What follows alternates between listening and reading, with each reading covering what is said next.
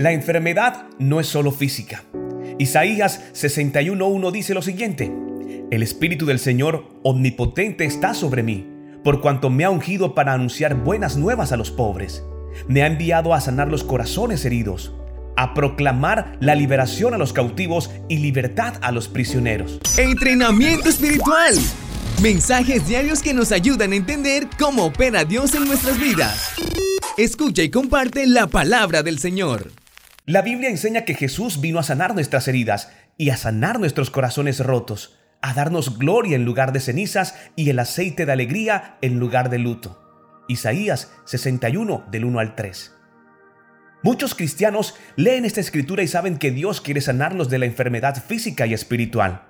Pero quiero decirte algo, hay mucho más que eso. La verdad es que nuestras emociones son parte de nuestro maquillaje y pueden enfermarse como cualquier otra parte de nosotros. El mundo de hoy está lleno de personas que sufren dolor emocional. A menudo la causa es el abuso, el rechazo, el abandono, la traición, decepción, juicio, crítica u otros negativos comportamientos por parte de alguien más.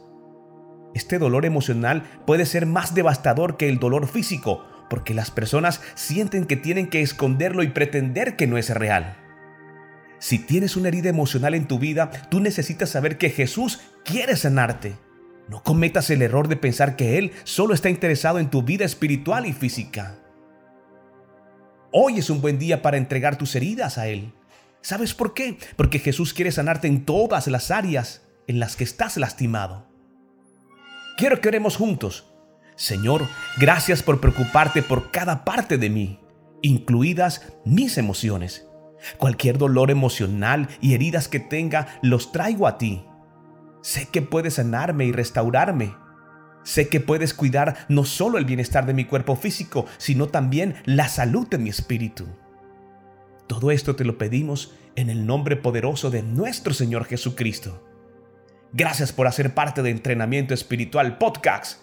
Entra en detalle para que conozcas mucho más acerca de este gran proyecto para que puedas compartir este mensaje, para que nos puedas enviar una nota de voz o si deseas a bien, apoyar este proyecto para recibir más contenidos. No soy el mensaje, simplemente soy el cartero. Soy Luis Quintero.